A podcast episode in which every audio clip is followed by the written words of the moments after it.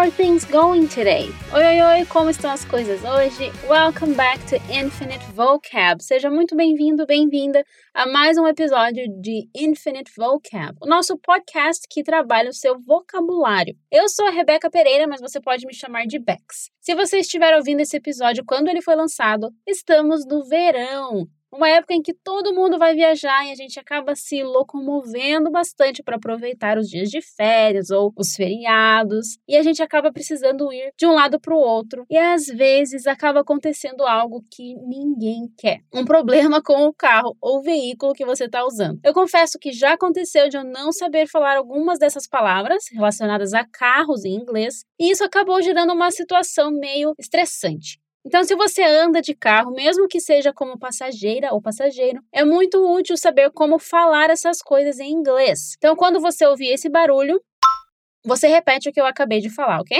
A gente vai começar criando um cenário. E eu quero que você deixe a sua imaginação fluir e imagine essa cena, ok?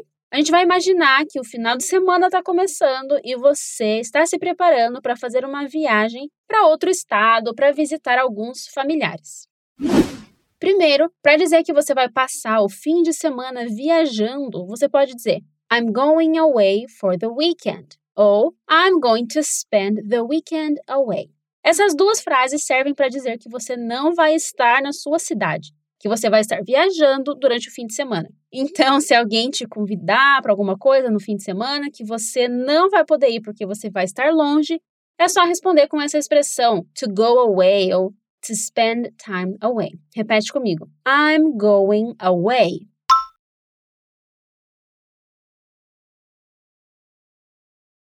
I'm going away for the weekend.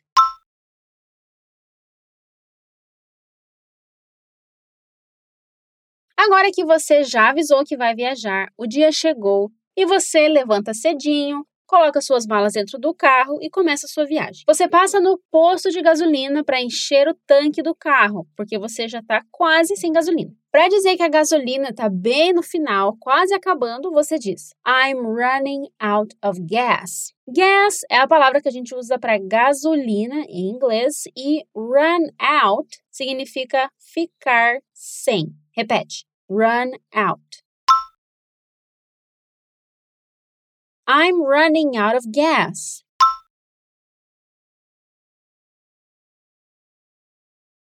E para dizer que você precisa encher o tanque, você pode dizer I need to fill up the tank. Fill up significa encher. Repete. Fill up.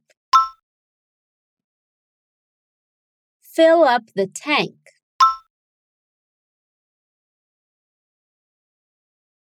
I need to fill up the tank.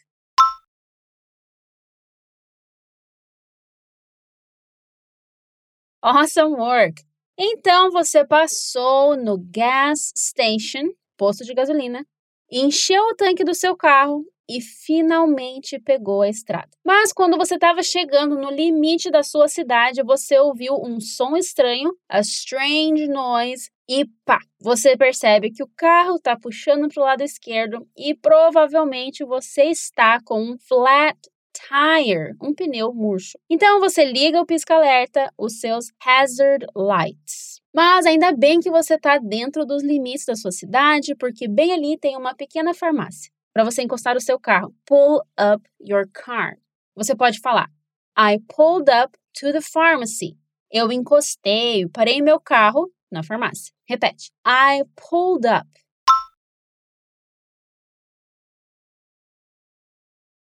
I pulled up my car. É bem comum também usar o phrasal verb pull over. Então, eu preciso encostar. I need to pull over. Fala comigo. Pull over.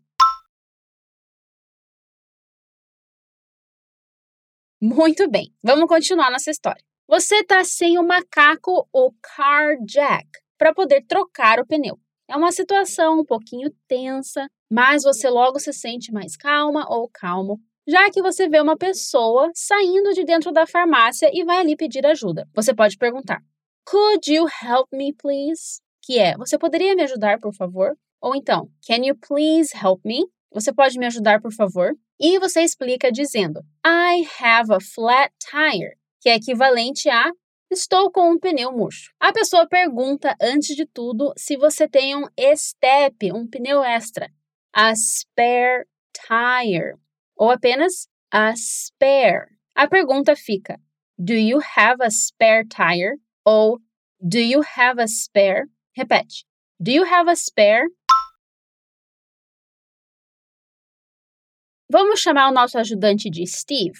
O Steve diz que não tem certeza se está ou não com o car jack dele, o macaco dele. E aí, para aliviar a situação, você avisa que você tem seguro. Então, se o Steve não estiver com o car jack dele, você pode ligar para o seguro. Call the insurance company. Você pode falar para ele: I can call my insurance company. Repete: insurance. Insurance Company. Depois de tudo isso, o Steve foi conferir se estava com o carjack dele. E sim, ele estava. Então vocês podem finalmente change the tire, trocar o pneu. Ufa, agora tá tudo bem. Depois de tudo, você agradece o Steve e volta para a estrada. E pelo caminho, na serra, você encontra um pouco de neblina, a bit of fog. E você precisa ligar o farol do carro, as suas headlights. Repete: headlights. E se começasse a chover, você iria precisar ligar o limpador do para-brisa, o windshield wiper.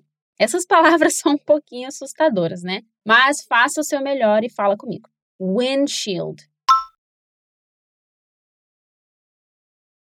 Windshield wiper.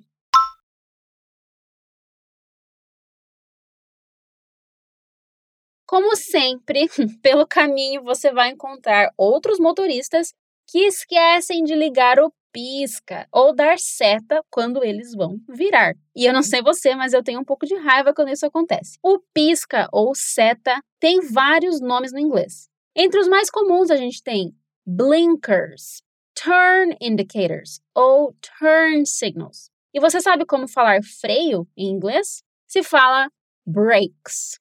E o verbo frear é brake. Já o acelerador é bem parecido com o português, o nome formal dele é accelerator. A viagem não é muito longa e em menos de três horas você já chega no seu destino em segurança. You arrive safely. Antes da gente finalizar, me diga: Do you know your license plate by heart? Você sabe a placa do seu carro de cor? Bom, agora que você conheceu esse monte de palavras novas, que tal conferir a tradução de tudo que eu disse aqui? É só visitar o conteúdo desse episódio que está lá no nosso portal fluencytv.com.